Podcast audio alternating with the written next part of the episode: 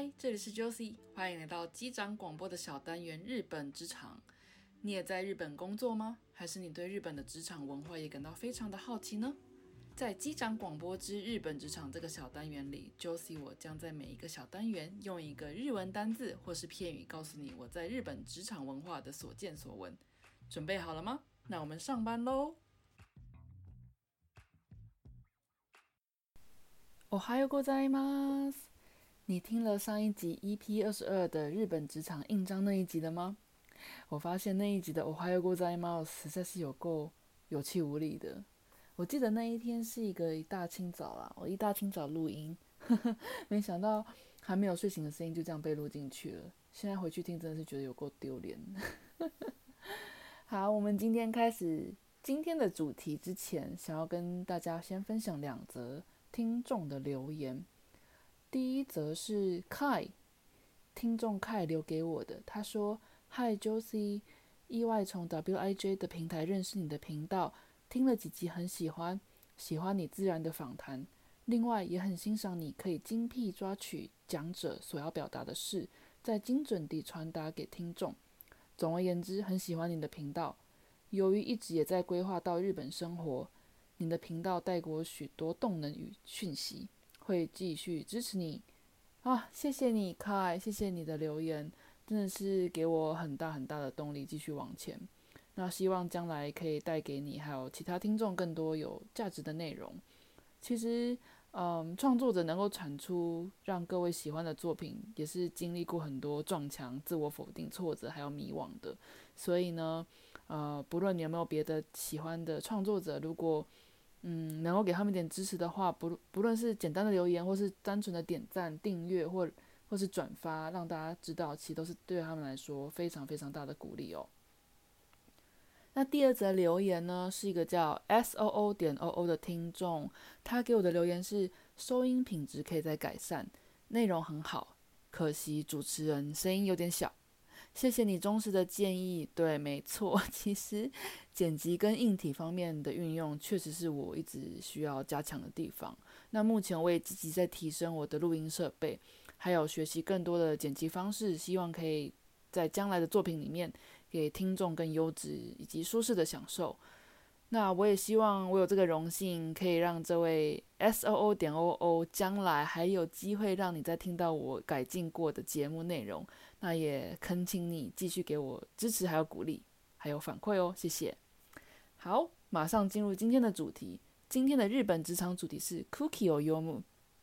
Cookie or Yomu 呢，其实写作汉字就是读空气啦。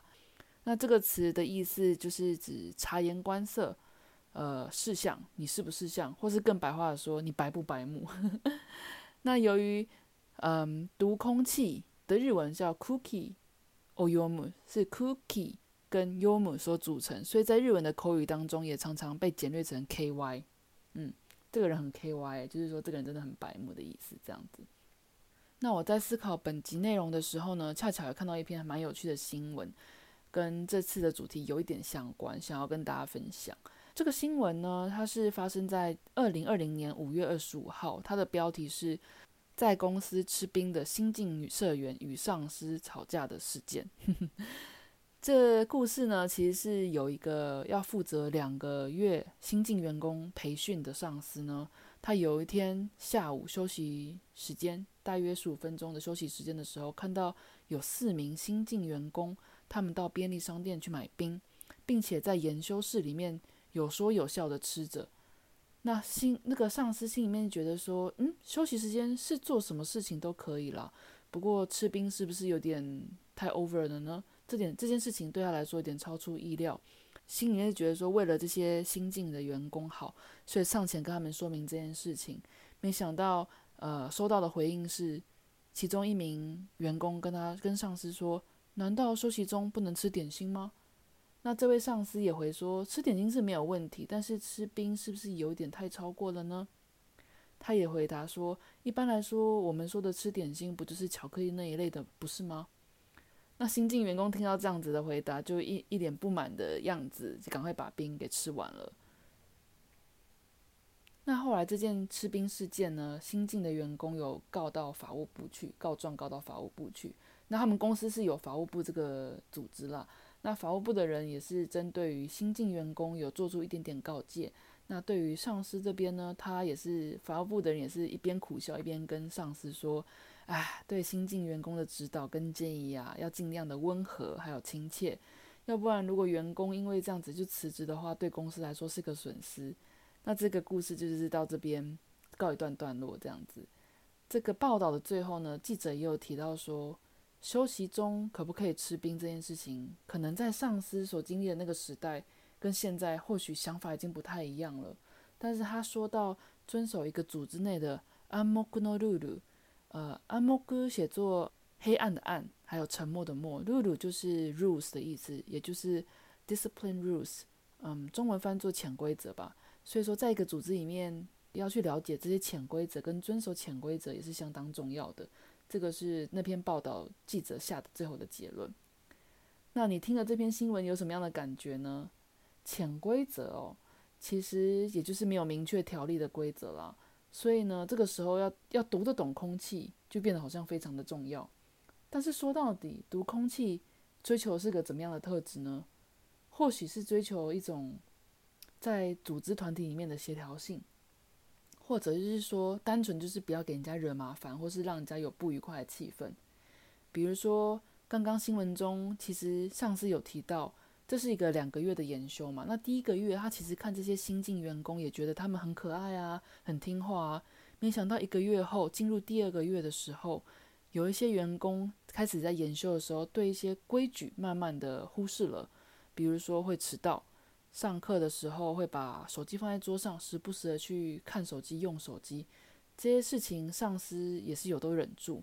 终于在某一天看到四位员工去买冰吃的时候，才忍不住出声劝诫。这样子，换一个角度想，会不会是因为上司过去一个月在心里面积累太久的抱怨，那因为一个吃冰的事件就成了导火线呢？你注意到了吗？其实协调性跟不要给人家不愉快的感觉都是很主观的。也就是因为如此，每个人在心中的标准都不太一样，只能以大多数以及过去传承下来的经验作为基准来做评断。那在日本这样子重视和的精神的社会里面，至今也常常会蹦出很多让人家觉得，哎，你怎么那么不会读空气啊？这样的一个例子。像这次的新闻，我算也是其中之一吧。那日本人重视和的精神。和会不会读空气的重要性，其实也不用我多说了吧。不单单只是在职场上，像日常生活上、社会上，甚至于是恋爱关系里面，多多少少都用得到哦。说一点轻松的吧。你知道，在手机游戏上有一个游戏叫做阅读空气，那它是经由一些在日本会发生的情境来测试你对读空气这个的敏感度。我觉得还蛮有趣的啦。有些情境是，比如说。跟一群朋友去餐厅吃饭，大家都点生啤酒的时候，你会点什么呢？或者是说，大家起立鼓掌的时候，你会不会跟着一起起来鼓掌呢？所以其实是运用很多有趣的生活情境，在日本的生活情境，用爆笑的手段测试你阅读空气的能力啦。如果你有兴趣的话，可以搜寻看看阅读空气这个 app。嗯，纯属娱乐，纯属娱乐。那会不会读空气这个技能呢？会的话，蛮受用的。那其实这件事情就像是散播在空气中，好像不存在又很不明显，但是需要用自身去感受这种敏锐度跟观察。我一开始也是花了很多时间去适应啦。